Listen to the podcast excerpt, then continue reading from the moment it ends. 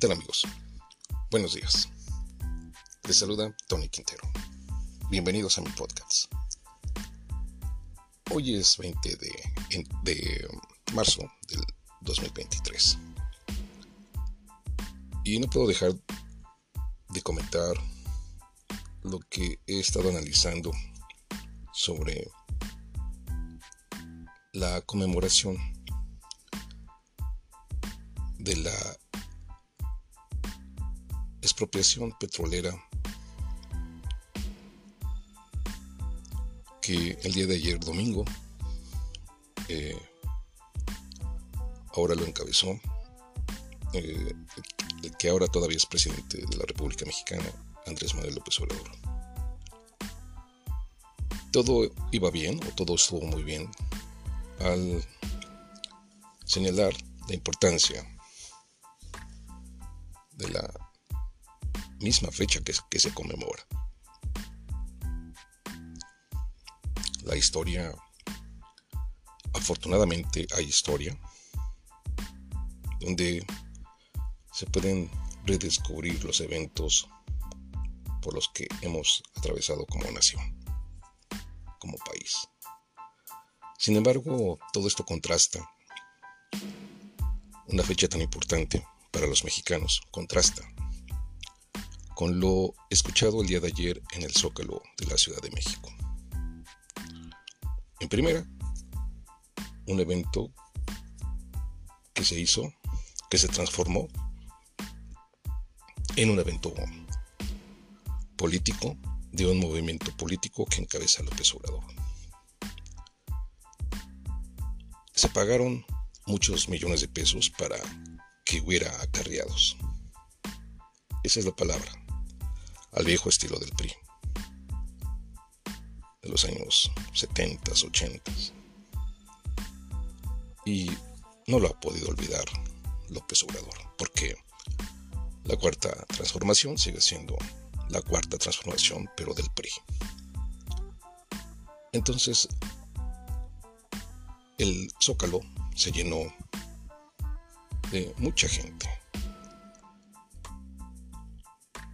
supuestamente está comprometida con, con su partido, con el partido de Morena. Y al finalizar el discurso de casi una, un poquito más de una hora, el presidente vuelve a retomar su clásico lenguaje un lenguaje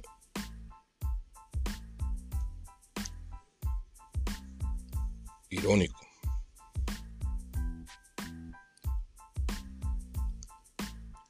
de molestia. Y finalmente eh, de odio. Entonces, realmente pues vemos que no ha cambiado en cuatro años. Un discurso de rabia, de rencor, de fobia. Y entonces, pues salienta precisamente eso.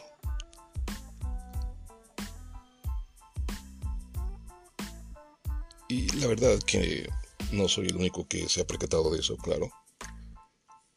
Pero e, efectivamente, haciendo un análisis de este evento, nada que ver con el discurso de una fecha tan importante para los mexicanos como es la expropiación petrolera.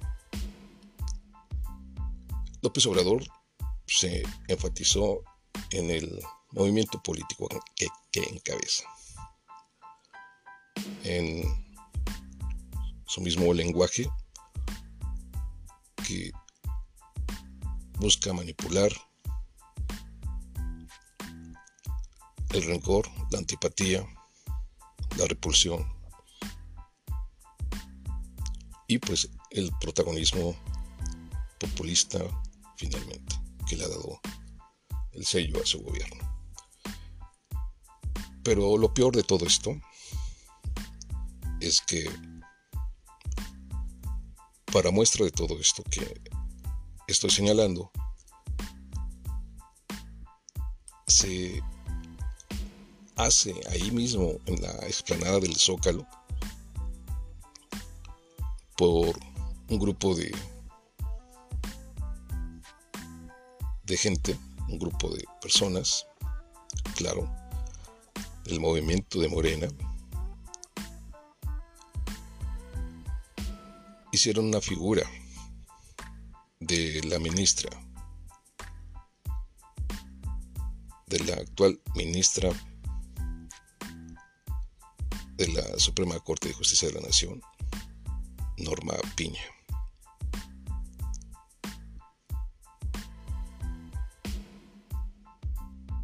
Y entonces, realmente, ¿a qué nos está llevando esto? pues ahí mismo, ahí mismo, esa figura de cartón con el con las características de de la ministra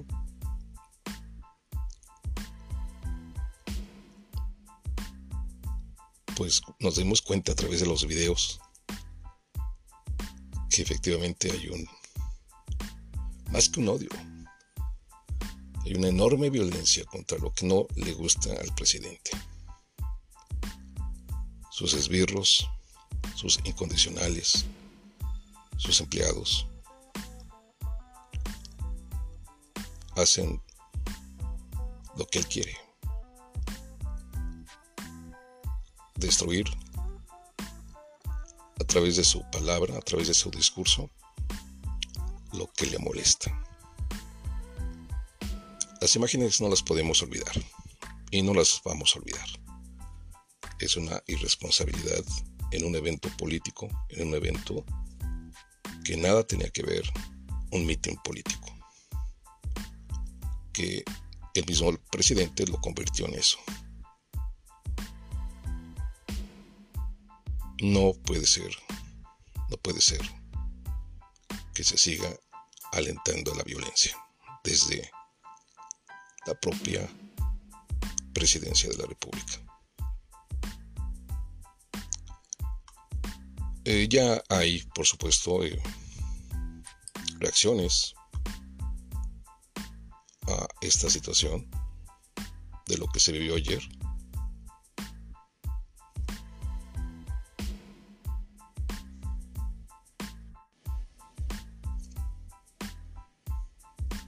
Precisamente ayer mismo el Frente Cívico Nacional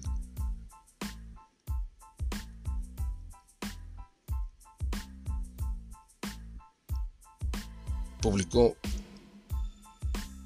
un documento donde señaló lo siguiente. El Frente Cívico Nacional repudia los ataques en contra de la Suprema Corte de Justicia de la Nación y en particular en contra de su presidenta, la ministra Norma Lucía Piña. A partir de las expresiones irresponsables del presidente López Obrador,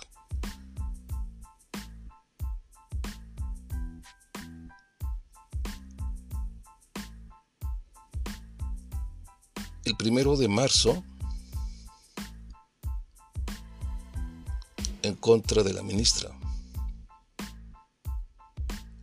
presidenta, se han suscitado diversas manifestaciones de seguidores del presidente frente a la sede de la Corte pidiendo la renuncia de la ministra.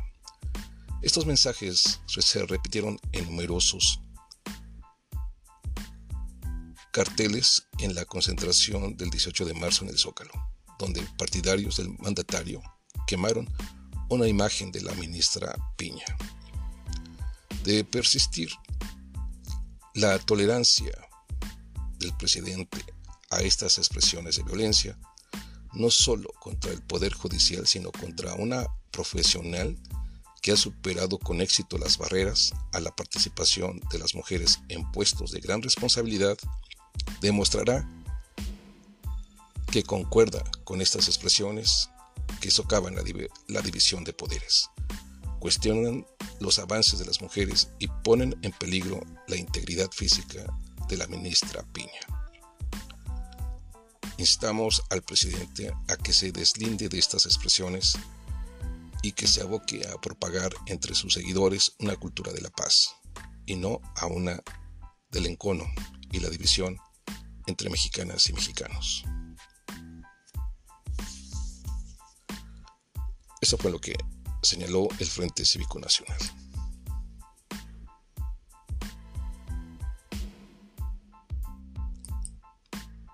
Y entonces, pues estamos observando que hay, hay mucho resentimiento. Hay mucha ira. Mucho coraje. Eso lo escuchamos ayer mismo en un discurso que se transformó en político. Nada que ver con un día tan especial como la expropiación petrolera. Lamentable este hecho. Pues amigos, los invitamos a reflexionar y analizar lo que nos acontece a diario. Nos escuchamos en la próxima edición.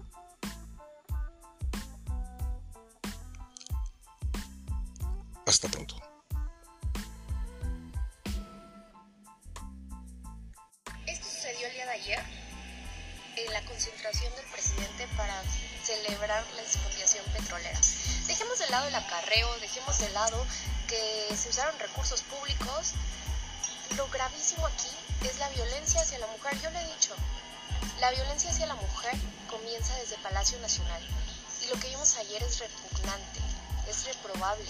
El presidente debe salir y condenar este acto porque si no estaría avalando la violencia hacia la ministra Piña. Es gravísimo que por no estar de acuerdo con el presidente, que por tener diferentes puntos de vista, las personas piensen que pueden agredirte. En un país donde las mujeres son agredidas todos los días, la violencia debe parar. Sobre todo el discurso de odio del presidente. Debe parar ya. Bueno, ya lo escucharon ustedes. Una una mujer a través de su cuenta de Twitter manifestó esto, Fernández Espinosa. Y así se sumaron muchísimas mujeres y condenaron estas acciones ahí en ese evento.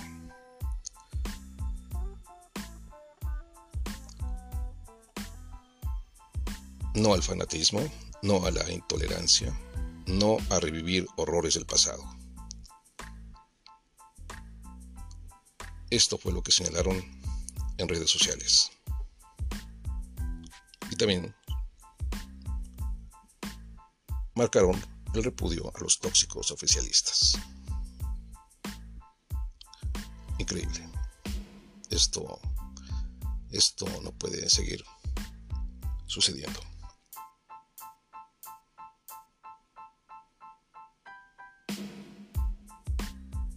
Amigos, pues solamente era agregar esta reflexión. Nos escuchamos en nuestra próxima edición. Hasta pronto.